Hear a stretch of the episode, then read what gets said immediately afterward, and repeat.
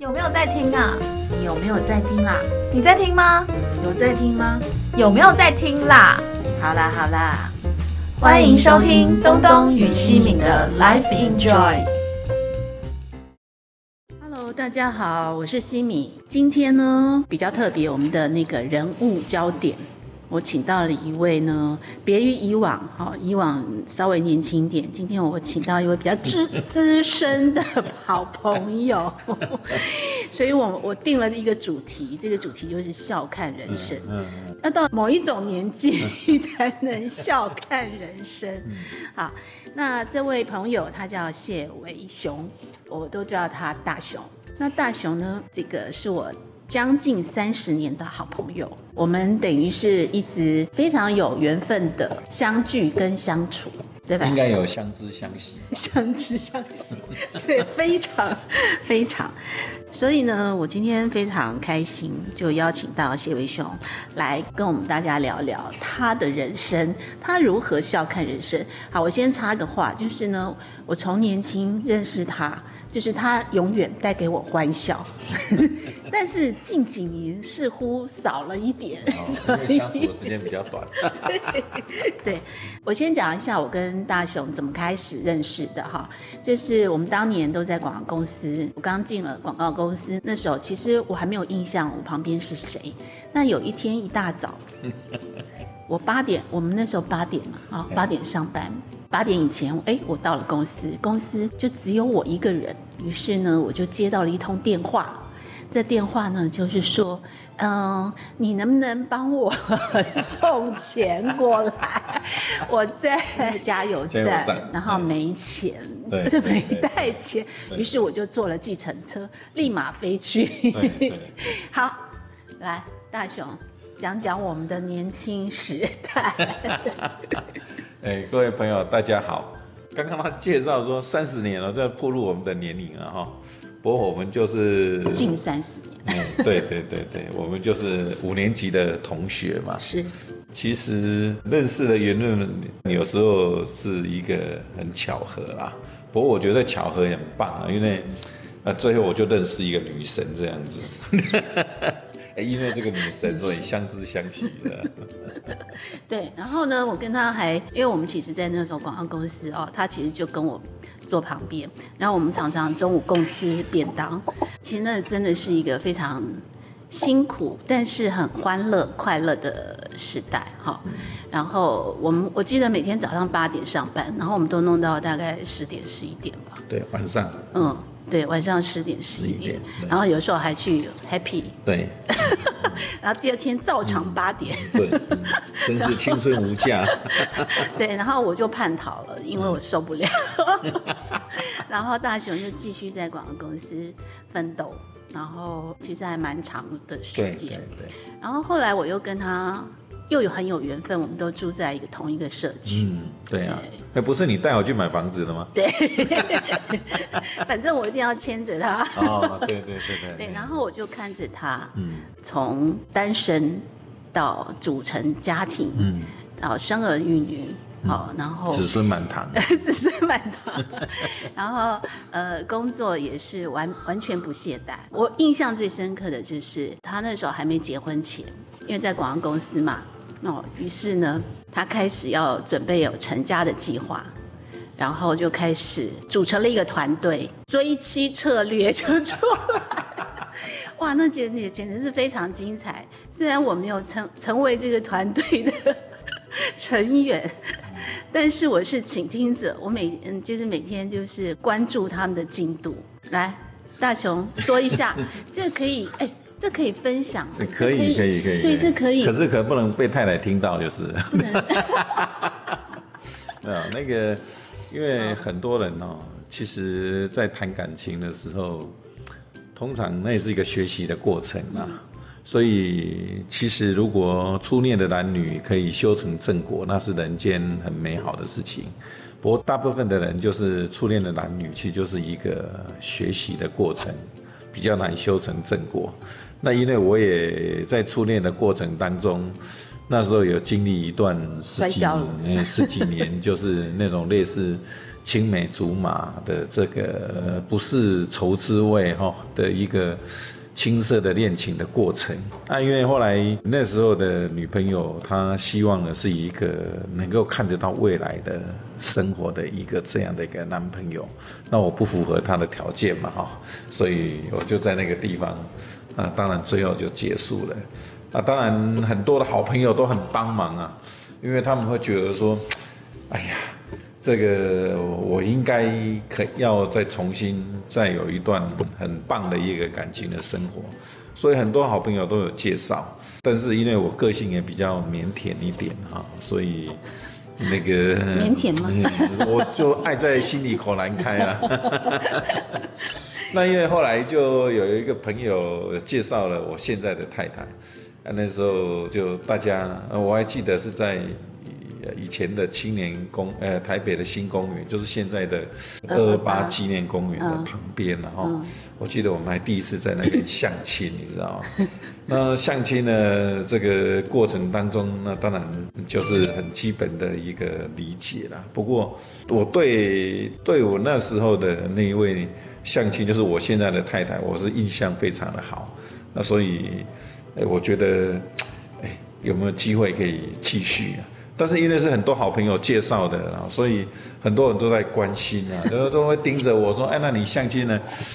那回去的进度是怎么样啊？哦，然后我就跟他讲说，有啊，就我就结束了，就搭公车送他回家，就跟搭公车送他回去了。然后，哎，有没有约？哎，没有嘞。那就不知道如何再往下走了。那当然就很多的同事啊、朋友啊，大家就觉得说要帮我一把，你知道吗？所以他们就在这边帮我提很多的点子。所以有的人帮我负责，哎，那礼拜六应该去哪里玩？帮我负责说每一周这个约会的行程啊要什么？那有人帮我负责服装，就觉得你服装应该要穿什么样的东西。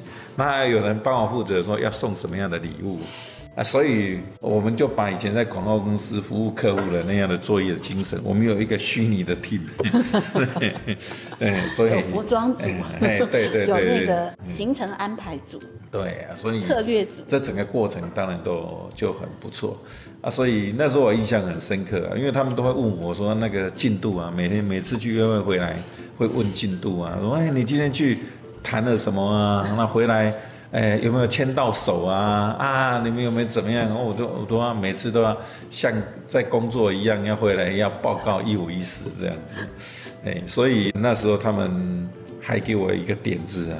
那我说，哎，我有竞争品牌，有一个他他的大学同学好像在追他。我说，哦，真的，所以而且还每哎每天都送花哎。我那时候刚出社会没几年呢，口袋又不深，也没什么钱。我想说，哇，要打这种资源消耗战，那不知道打到多久，你知道吗？那那我们就后来就讨论一个说，好吧，既然有人送花，那我们就送花瓶好了。我们就在花瓶上面呢，用我们在广告公司学到的一些什么卡点西德的转贴字啊，哎，把它做写了一些。特别的一个设计的字啦，跟符码，哎，然后就放在那桌上，那人家每天都负责免费帮你换花，那不知道多好。对，还很多啊，我们甚至对，甚至我们想说，那就送那金鱼好了嘛，嗯，因为金鱼只要送一次，那个鱼就永远都在桌子上面啊，它也不会像花三天就会枯萎了，你知道吗？所以那时候我觉得。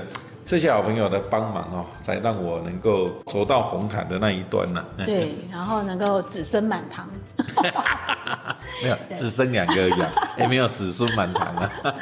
其实我的印象非常深刻，因为大雄那时候，其实这个让我有有一些感觉感受，就是觉得第一个就是我们那时候在广告公司的一个那种氛围哈，大家的投入，然后会把每一件事情都来都很认真做，认真的做，然后各项。比如说，呃，要怎么去定策略，然后怎么样的执行，然后甚至要打探敌情。对对对，想做就不想输人呐。对，所以那时候我呢就在遥远的另外一方面，常常就听大雄跟我说明这个目前的进度。对对对。然后我就觉得，因为我要跟大家报告啊。太神奇了。对，大雄是以前是在鹿港。对，对，乡下小孩啊，乡下小孩。所以呢，我是在从看他就是呃，我们一起在奋斗的时候啊，他非常的勤勉。嗯。比如说，好，那时候我们已经进入了婚姻家庭组成了，你知道，然后我们住在同一个社区，然后我的印象非常深刻，就是他呢每天早上他要送太太。对送小孩对。的小孩，对。然后再去上班，对，然后还去念书，念书，嗯。念 EMBA。对。对我那时候就觉得哇，而且这是非常长期，就是好几年，对不对？呃，对啊，因为因为我们住在那个山上。戏子南港那边的山上嘛。对。哦。我一开始结婚的时候，就就你找我去那边，那我们买那个房子，我觉得那个环境真是风光明媚啊，很棒。躺在家里就可以看到那外面的蓝天，看到那个浮云在飘，你知道吗？那那个当然夫妻在那里就生小孩就特别的快。那所以呢，那个那后来就，呃当生了小孩以后，就发现说，哇，这个小孩的教育很麻烦，因为我们那地方风光明媚啊、但是实在也是遗世独立啊。我们买个报纸开车都要开十分钟，所以，对，实在对小山上哎连便利商店都没有哎对，所以对小孩实在真的是不方便啊，因为工作的关系啦，那时候小孩说要交给岳母带嘛，那岳母是住在万华这边，叫万华火车站这边。那我那时候就是早上，那太太是在内湖上班，所以我早上上班的时候就是要开车载着太太先到内湖，让太太下车，然后继续再载着小孩啊到万华去，啊，然后到万华去之后呢，把小孩哈，那这个那我记得有阵子是两个小孩，我必须牵着我女儿，然后呢篮子里面装着我儿子，然后把儿子呢送上了楼上交给岳母呢，然后我再牵着女儿。再到靠近华中桥那边的幼稚园，让他去上课，然后我自己再开车再到，呃那时候是在连广连续那时候，那就那是到重庆南路，然后去上班，有时候上到晚上大概五六七点的时候，那我要特别赶快再开车，然后再开到木栅去正大上课，上完课之后呢，在十点下课再回来万华这边再接小孩哦，然后太太也在这边跟我会合。然后再回去细致，所以我每天巡视台北市，应该比那时候的市长马英九还勤劳。其实那时候不认识他，要不然我应该可以告诉他交通的状况，你知道？哎，后来我工作换到五股的时候，到了全国电子的时候，也是一样这样的行程哦。那更是下班的时候要从五股绕着高速公路，然后再绕回戏子，再绕回木栅，哈、然后上课，然后再从万华再绕一圈。我每天大概起码台北人哈、绕两大圈，甚至三大圈是绰绰有余啊。对，但是那时候就是 觉得那是一个愉悦的过程啊，不会觉得它是累啦。哦，就是说，因为你会觉得小孩有人照顾嘛，啊、送太太上班那是必要的嘛，哦，然后呢，小孩送给岳母，我觉得这是个愉悦的，然后好好去上班赚了钱，你要养家活口，这也是必要的。呃，然后就觉得说啊，需自己有所不足，那到学校再去念书，啊，觉得这也是必要的。然后晚上把小孩接回家也很好。我我记得其实有一个过程是我非常喜欢的，就是我们常常在车上啊，不管是早上或者是晚上，我跟我的太太跟我的小孩都是在车上一起聊一天的所见所闻的心得，在那个车上的一个过程当中，啊，所以我们一家三口四口在那个车子里面去分享一天的喜怒哀乐。我其实其实我到现在回想起来，我没有想到那个那时候的辛苦啦，我反而想到的是这个分享的这个过程，让我们觉得呃很亲近哎、很开心，对。嗯，现在很有感觉哦，很有感觉，到现在还 就是这样还蛮记得。所以其实就像以前我们在工作非常辛苦，但是我们就是好像大家一直相处在一起对哦，共共甘苦。那我们是有梦想的，是有梦想 我们有梦想啊。对因为有梦想，你就有热情嘛。对有热情，你就不觉得苦啊。对对人生是这样。没错，嗯对呀、好，经历了这么多，其实呃，因为一开始看大雄就是一个毕业没多久嘛，啊一个上台北打拼的对对对对，因为少年人是啊。少年郎，现在是事业有成、嗯。家庭美满的，没有了，因为但是这中间也经历了很多，对对哦对对。那个尤其是我觉得在中年时期，大家就是事业上的打拼，然后家庭要照顾，所以有没有什么感想？因为那个时候大家都很忙，其实也谈不上打拼啊，嗯因为我们就一个习惯，想说，呃，要做就是好好的做嘛。嗯哦，那我们觉得都是有一些责任的啦。那这个责任就是包括公司赋予你的责任，你要去把它完成嘛。因为呢，我们两个是一个那个小 A 一嘛，我记得他以前手上就是服务好几个客户，然后好几个客户都好喜欢他。哎，对。对，因为差一点去上班，嗯，差点被拐去上班。因为呢，他非常有热忱，啊，服务客户服户的热忱，然后又会说，会让那个客户非常开心。呃 没有啦，应该是说客户都觉得我有一张憨厚的脸嘛，哦，然后觉得说勤劳嘛，然后觉得这是可以让人家安心放心的一个然后非常负责嘛，嗯嗯对，负责诚恳这样子。然后他在广告业呢，一直做做到大广告公司的高层，对对啊。对，然后后来呢，又进入了产业，对。然后产业也现在也是世磊世磊实业公司的嗯总经理，是是。对，所以基本上我觉得他这这个是是非常算是成功的。没有了，运气比较好。但是当然，这这个过程里头不是那么的，呃，比如说这么平顺嘛，对不对？一定是这样嗯爸爸、嗯嗯这样子哦，好像就理所当然，嗯所以是经过一些奋斗啦，或者是一些困境啊，然后一步一步这样走过来。对对对对那我为什么说笑看人生哈？就是说，呃，那个中年期，其实，在中年期跟现在应该算是中年后段期，嗯 所以他其实是心境上，我觉得应该会有不同，对，对不对？嗯。你要不要说一下？我我想这个其实，我想说，有时候说人生讲的挫折啊、辛苦啦，嗯其实是每个人感受不一样啊。那如果人家会觉得说，哎，好像很多事情我都觉得甘之如饴，我想应该跟我童年的成长过程有很大的关联啊。我自己在回想童年，好，对，在我的整个童年求学的过程当中，应该是呃非常的有相关性，因为我自己在回想这个过程，因为我我从小大雄是我从小就是长子对，我是长子，那从小就是在一个贫穷的家庭吧，就是不是很有钱的家庭啊。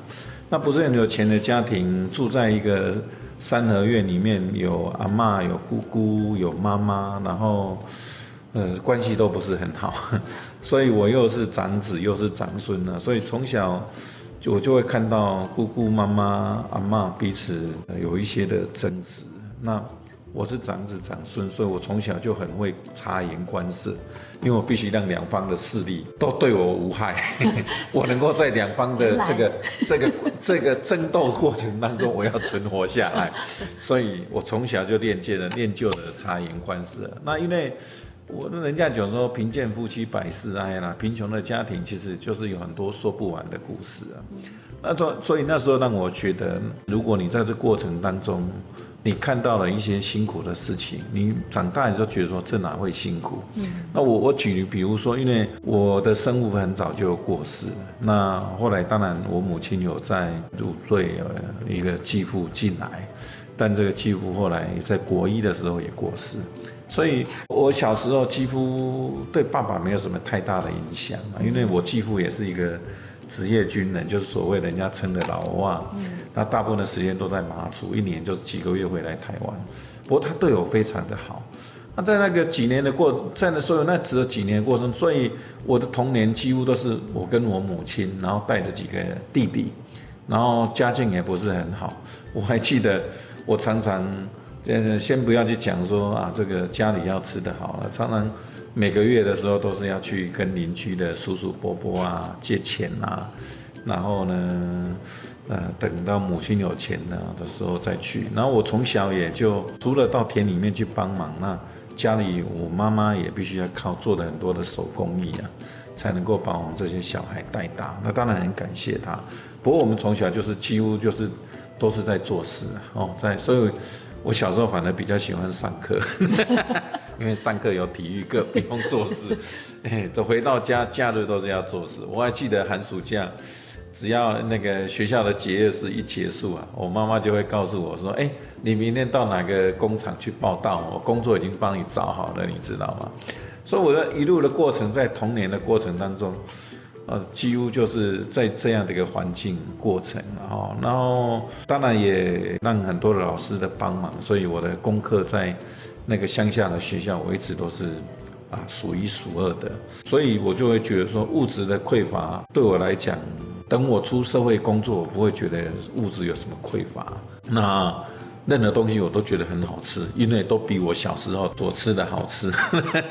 然后衣服呢，我们小时候都是只有制服啊，哪有什么什么外出服什么服，根本没有啊，只有一种衣服叫做制服。所以对我来讲，这一切都是太美好的事情了。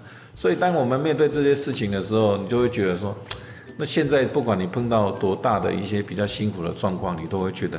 很好，因为小时候有生存的问题。我记得我小时候没有零用钱有时候我曾经还做一个梦哎，我我还去庙里面拜拜，说我可不可以隔天早上上学哦，在某一棵树下捡到十块钱。你看，穷到连这种梦都去做了，你知道吗？后来当然第二天去看了，没有，还是没有十块钱。从此我都不再信神了，你知道吗？因为觉得他骗了我。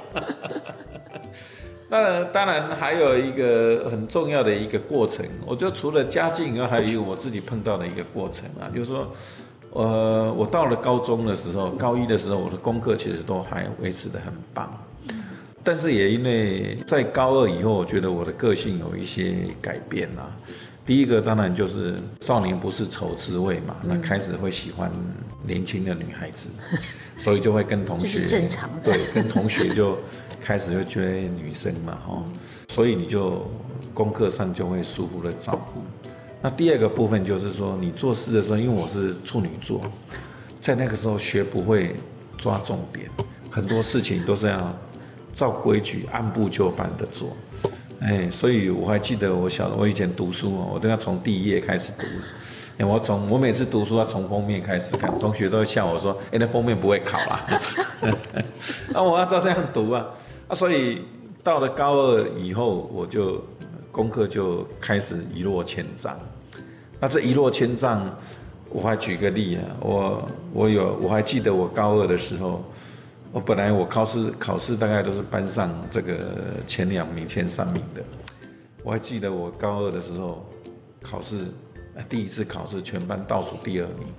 哎，那我就发挥我沟通的长才，我跑去跟导师，因为那时候成绩单是每一学期要寄回家的。我跑去跟老师说，老师，我那个家里只有妈妈没有爸爸哈，啊我这个他就期望我好好读书，结果我现在考试倒数第二名。我说拜托你可不可以不要把成绩单寄回家哦，这样他会没办法接受，你知道吗？那老师当然就被我的小时候我出发点诚恳跟孝心感动，他就真的没把成绩单寄到我家。哪知道我第二次考试的时候全班倒数最后一名，因为我没有改变，所以是我老师把两张一起寄回我家。啊，因为寄我家，其实那个给我一个很大的警惕，就是所有我在。母亲在我的亲戚朋友里面，所谓的好同学、模范生的形象完全破灭了，完全就破灭了。那也算是我人生一最大的一个挫折，就是说你会觉得你过去辛辛苦苦一个模范生、一个好同学的形象，从此就破灭了。你的名誉扫地了。对，那破灭了，那就 那接下来考验就是你怎么爬起来。嗯，我那一段时间我就花了非常多的时间在那个过程当中不断的怀疑自己啊，否定自己，然后当然心理会影响生理，连身体也不好，在那阵子也开始身体也不好。我是后来现在才体会啊，那时候没有这个名词啊，如果呃知道的话，我想那时候我应该得了忧郁症。嗯。就是说我不断的在怀疑自己，我没办法专心在功课上，然后生理上、心理上是受的问题，所以我的功课从此以后就是啊班上的这个呃差不多就是后面的倒数的同学，所以我高中毕业要考大学的时候，说呢，我第一年我不敢去考，因为之前只有我妈妈不知道，知道我成绩差，那我的亲戚朋友都不知道我成绩差，他们认为我还是我那个从小很会读书的人。嗯。那我不敢去面对失败，因为我知道会考不上，所以我报了名了，但是我大学联考我就没有考，所以我也是另一个拒绝联考的小子，知道吗？没想到这一段我还不知道。对啊，因为那这些东西当然够你否定自己的啦，就是说你你我们在那个年代，我就一直不断的在在否定自己。那我是。我记得我还在高中读书的时候，我很感谢我母亲啊。我有我有一次自己快走不出来的时候，我都曾经打电话去给张老师，就是生命线啊，张老师，我在打电话去问呢，去跟他聊一下我的困境。不过我发现帮助很有限。我还记得我曾经在我母亲的床头，在一个。一个深夜暗里的床头，因为那个母亲都还有个帘子嘛，哈，那个乡下的古时候的房子。我还记得我坐在那个床头跟他讲说，我不想再念这一所高中了，因为这是我们彰化最好的学校嘛。我说我不想再念这所学校了，我想要转到次一级的学校。我没想到我母亲她很轻松的跟我讲说，呃，没有关系啊，如果你觉得想要转学，那你就去讲转吧。我那时候觉得说哇，我的母亲怎么那么能够体谅我哦？当然原来这么开明。哎，对，后来我当然没有去，没有去转学啦。那当然我的母亲，后来我高高中毕业没有去考了，那她也都理解。她只告诉我一件事，她就是说，你人生啊就两件事，一定要选一件来做，要么你就好好读书，要么你就去工厂工作。那因为我们要考试了嘛。所以当然没有书可以读了，我就呃去工厂啊工作。我还记得我那时候就在工厂里面，里面老板问我说：“你是要学技术，还是要学做生意呀？”我就跟他讲说：“我要学做生意。”那要做生意，他就就其实做生意，我现在终于懂了，做生意就是打杂，在这个打杂的过程当中去累积一些基础。那因为我刚刚有讲，我家境不是很理想，所以我就穿着我高中的制服去工厂打工。我还记得很多的工厂的一些来往的人就跟我说：“哎呀，你某某高中毕业，竟然还在这里干，来这边工作啊？”嗯，就有一点轻蔑的语气啊。哦，他听了当然蛮难过的了哈。那后来工作了半年之后，我就跟母亲讲说，我还是想再回学校读书啊。那因为我家境不好，所以母亲就跟我讲说，要回读书可以啊，可是没有钱让你去补习，那也也没有钱让你去读私立学校。那我说没有关系啊，我自己我自己读，然后自己工边工作边读，然后我再再重新考试。那当然第二年我当然有再重新考大学，不过就大学最后还是没有考上，差一点。那我没有考上的时候，其实我我那时候的人生觉得好像已经没有未来，因为就觉得好像准备要去当兵了，人生也没什么太大的目标。不过我觉得都是有很多的好同学啦。后来就有跟我同学就是跟我讲说，那你大学没有的话，那你去念三专呢？我那从来没听过三专呢，那时候才知道有三专。我说可是我没有钱念私立学校啊。他说有有有一所私立有一所公立学校叫屏东农专。他说你可以，我说那屏东农专在我那时候是考丙组嘛，我说我念社会组啊，丙组哪有办法？哦没问题，我那个同学是后来念海洋大学，他跟我说我帮你补习，我我把书都给你，哦就把他家搬来，考试的时候我也要考试，我也去买了简章一看，哎里面有一所学校叫国立艺专，哎这个是国立的，哎很便宜，后来我就想说好吧，那我就还是改回来读社会组，后来就当然念了国立艺专。其实这是一个很好的学校，因为呃我不见得让你读多少书啦，不过在那里就是让我可以接触到音乐啦、美术啦、舞蹈啦，很多的同学，让我在艺术的这个部分的一个含量哦，可以有一些增加。不过哦，也有一些问题，就是 在一个文凭至上，就会觉得你不是一个大学生啊，所以在我内心里面就在这个地方一直有一个缺陷啊，就是觉得说。我好像本来应该好好读的，本来应该可以成为一个大学生的，可是我就没有办法。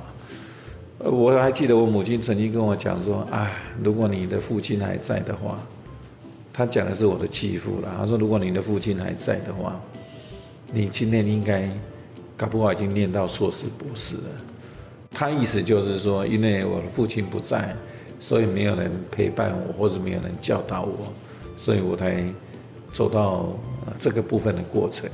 不过我就是因为这些的过程，让我不断的跟自己对话啦，哦，不断的跟自己对话，然后也去体验到别人的眼神、别人的感觉，让我在后面的所有碰到的事情，我都觉得说，嗯，这些通通都不是问题，对我来讲那都不是困境，因为在我那二十岁以前成长的过程当中，我觉得才是困境啊。嗯，哎，对。所以其实你二十岁以前，其实你就已经过了 人家所谓的一辈子的人生。没有啦，就是现在事后来想说，人生其实成功啊、挫折啊什么这些应该都是都是会来的啦，只是说我可能比别人幸运哦，我的一些挫折比较早来，在年轻的时候，所以当我经历过那些事情的时候，我就知道怎么去啊跟自己对话，怎么样来激励自己，然后怎么样让自己去体会到人生。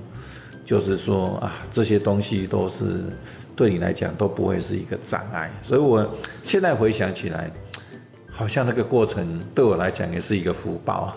嗯，对啊，因为呃，好像这一段我比较不知道，对对不对？对，因为我也比较少跟人家讲这这一段啦，因为那对终究是内心里面比较幽微的部分。嗯，而且呃，只知道说，哎，大雄在因为以前我也习惯都是希望给大家正能量嘛，给大家阳光的感觉。是消化，对对对对，哎、因为 今天来你说希望要我多谈一些以前的事情，那我我只好把我过去的黑暗翻出来给你了，要不然我这一段其实是呃很少人知道，哎，而且呃，如果是这样，你就可以体会说，哦，为什么你可以接受这么多的挑战，对哦对对。然后你后来会去再读对对哦，对。对原来，对哦。对，都是有个梦未完成啊。对，所以大雄的梦很多。哎对。对请问现在还有什么梦想吗？有啊，因为我的职场生涯应该是说蛮幸运的啦，因为我前十二年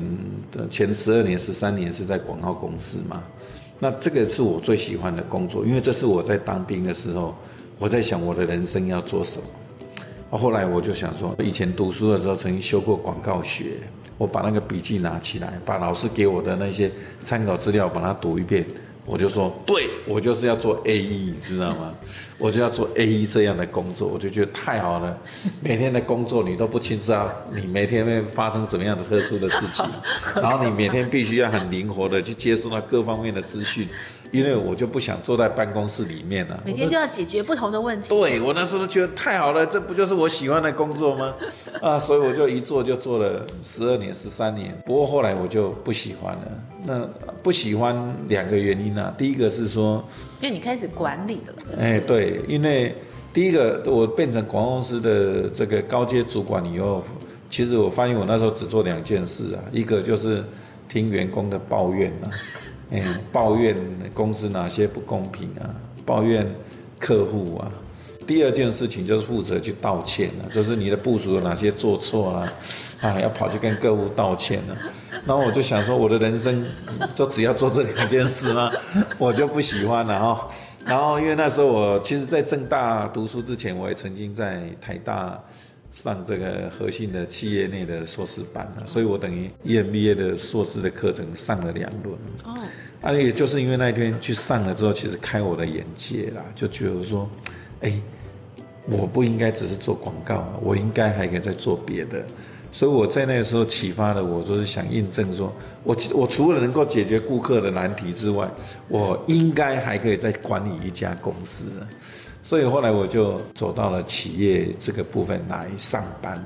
哦，那来在企业这个上班呢，当然我我记得那时候很荣幸啊，都也是一个机遇啦，就是说，那他们问我说，那你到底你想要去哪里？我说没有，我那时候只想离开广告界啊。那我对自己充满了自信，我认为说我广告可以做得很好，我做其他行业应该可以做得很棒，所以我二话不说我就先离职了。那离职，啊，以前的广告司的一个主管就刚好就是因为全国电子刚好宏基入主嘛，啊，组一个团队，宏基什么人才都有，可能行销人才比较少一点，他就找了我原本的主管，然后那我的主管就。就希望说，那我也能够跟他一起加入，因为以前在广告司配合的很好，那我就加入了全国电子啊来工作这样子。那这个当然是一个很大的决定啊。我还记得我那时候在广告司的待遇已经很不错了。那我到全国电子的时候，我的薪水是打六折。我我家里的人，我太太都说觉得我是神经病，然后你看工作做得好好的，为什么打六折 要去全国电子上班？那就如同我那时候全国电子的总经理，他在英正大的时候跟我会面，interview 我的时候，他跟我说啊，你为什么薪资你要你薪资不是很好吗？为什么要来这边上班？我就跟他讲，我我说我想当一家企业的总经理。哦，就是一般的企业的总经理，我说我这是我的人生的目标，那所以那时候加入了全国电子，所以这二三十年就啊历经很多几家公司啦，那就是所以从以前做一个广告人，帮客户解决在广告行销的问题，后来就到企业来历练，然后最后也真的经营了一家公司，那现在就其实就是。扮演一个专业的经理人呐，那其实专业经理人大概就两个事情嘛，一个就是下残局啊，下残局就是说老板创业者下了这个棋局以后呢，他他丢给你了哈，那你把这一盘接过来，你要想办法把他下赢，你知道吗？这叫下残局。那第二个部分就是稳抬轿，就帮人家抬轿啊，就是说坐轿的是你老板然后。所以你就好好的抬轿，那千万不要想自己坐轿啊！你也不能抬不好，把老板这个晃到晕了，这也不行哈。所以大概的专业经营就是干这两件事啊。哎，那所以现在我就还蛮希望，就是说，啊，我参与的这个公现在的公司哈。四磊。哎，对，四磊是厨具。对对对对，它是一个进口的一个厨房电器的代理商啊。我们国内大家比较理解的就像樱花嘛，哈，那樱花的东西是国内生产制造，那我们是代理这个意大利进口的品牌，有好多好多个品牌，对不对？对对对对对，贝斯特啦，对，还有其他的什么 Blue Go 啦，那当然我们还有一块的事业是在全屋净水，嗯，跟这个厨下。